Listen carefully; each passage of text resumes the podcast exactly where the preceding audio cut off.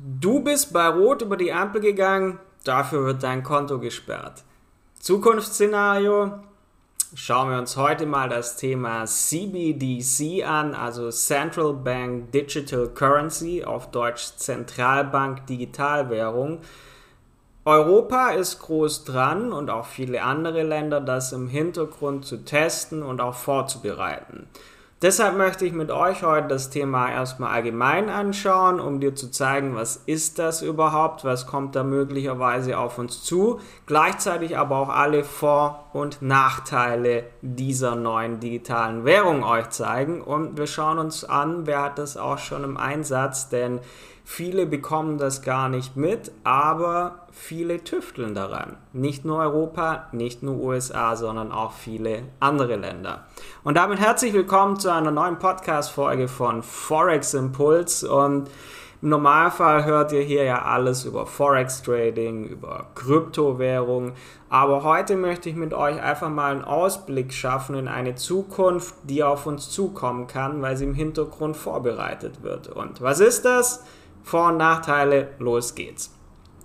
Bei CBDC, also Central Bank Digital Currency, also digitale Währung, jetzt nicht Kryptowährung, wie man es jetzt kennt, sondern wirklich unsere bisherigen klassischen Währungen, nur eben digital. Es handelt sich dabei also um eine digitale Form einer Landeswährung, die von der Zentralbank ausgegeben wird und somit digitales Bargeld darstellt.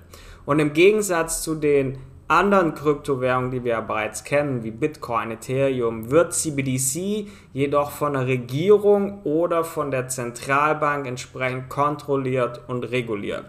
Die Idee hinter CBDC ist also eine sichere und effiziente Art des elektronischen Zahlungsverkehrs zu schaffen.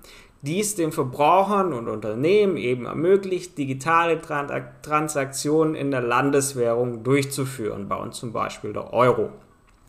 CBDCs können aber auch die Notwendigkeit von Drittanbietern wie Banken oder auch Zahlungsabwicklern, so wie wir es bisher kennen, zu reduzieren oder auch entsprechend überflüssig zu machen. Was sind also CBDCs?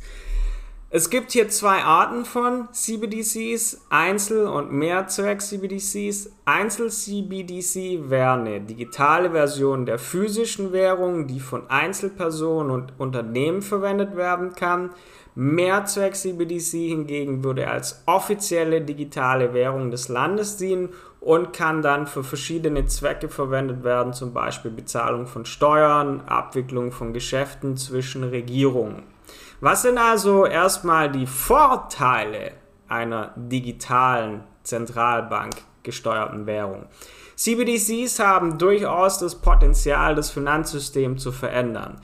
Ähm, es gibt Zugang zu Finanzdienstleistungen für alle, kann das Ganze verbessern, unabhängig vom Standort oder finanziellen Situation.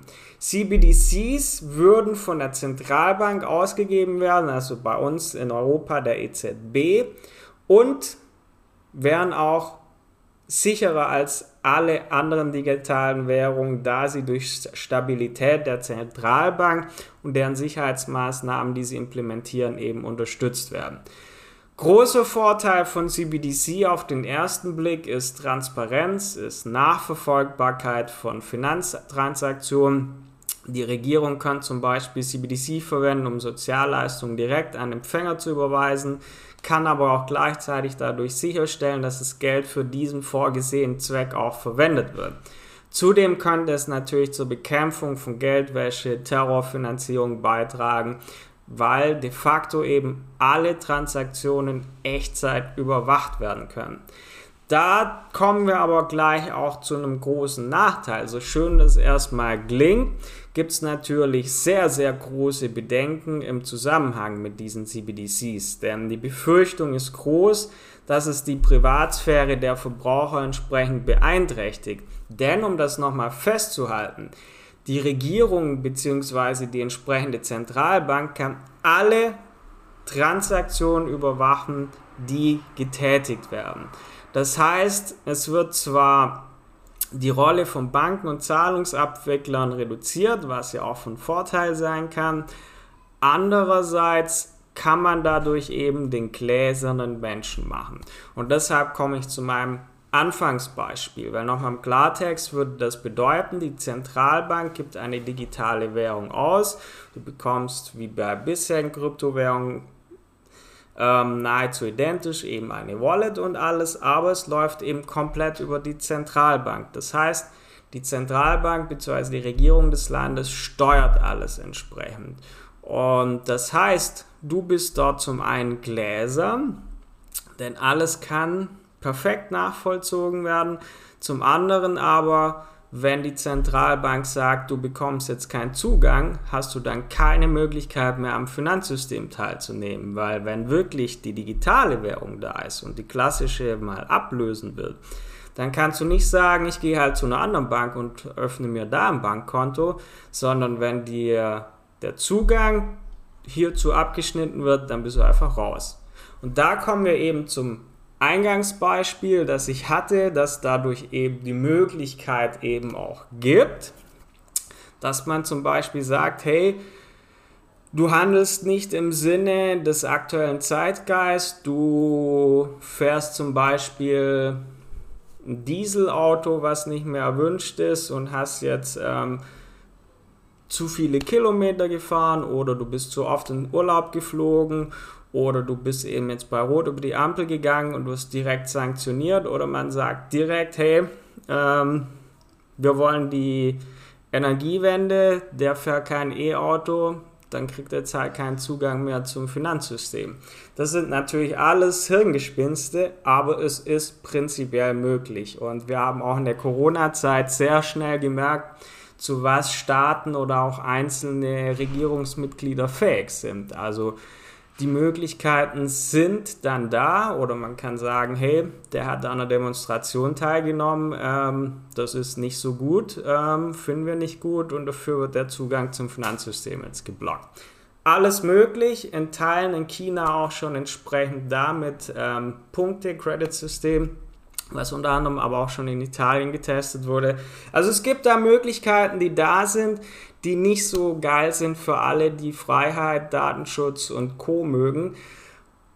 Und deshalb wollte ich heute einfach mal die Vor- und Nachteile dieser CBDC, also digitalen Zentralbankgeld, euch einfach mal aufzeigen, weil viele haben das noch, habe ich das Gefühl, gar nicht mitbekommen.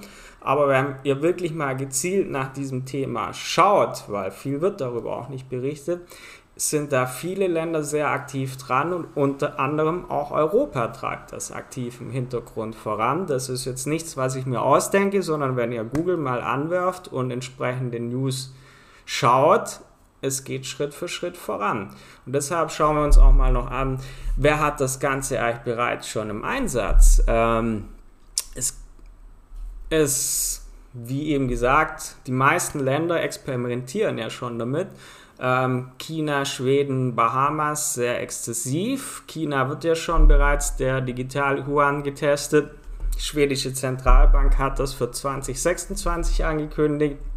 Und das Ganze hat eben schon Potenzial, unser bisheriges Finanzsystem eben komplett zu ändern und da wirklich ja was zu schaffen, was wir bisher so nicht gekannt haben. Und Wichtig ähm, ist dabei einfach ja zu sehen, dass das Ganze auf den ersten Blick ähm, Vorteile bieten kann, aber wenn man wirklich schaut, was damit möglich ist, ist so die Frage, ob das jeder so möchte. Ziel der heutigen Podcast-Folge war aber nicht, euch da eine vorgefertigte festgelegte Meinung von mir mit auf den Weg zu geben, aber dass ihr wirklich euch auch mal mit dem Thema beschäftigt, auch mal so über den Tellerrand schaut, was kommt eigentlich ähm, so auf uns zu, weil das wird zwar langsam vorbereitet, aber kommt und kommt und kommt, wenn ihr das wirklich mal so nachrichtenmäßig ein bisschen anschaut. Und wenn das wirklich so kommt, wird es das Finanzsystem, wie wir es heute kennen, eben so nicht mehr geben. Deshalb ist es immer wichtig, dass ihr auf dem aktuellsten Stand einfach seid, dass ihr wisst, was auf euch zukommt und dann aber auch dementsprechend handeln könnt. Und deshalb ist Wissen, Bildung einfach enorm wichtig, Deshalb haben wir auch diesen Podcast, deshalb haben wir den Blog auf unserer Website, wo unzählig viel Wissen zu all diesen Themen drin ist, damit du dich für dich unabhängig machen kannst, denn es gibt immer für alle Szenarien Lösungen und du musst einfach diese für dich finden, damit du für dich selbst unabhängig bist. Wenn du also hierbei Hilfe brauchst, schau gerne auf unsere Website forex-impuls.com. Ansonsten wünsche ich dir einen optimalen Start in eine neue Woche und ja, auf gute zahlreiche Pips und viele gute Trades. Bis zum nächsten Mal, euer Tom von Forex Impulse.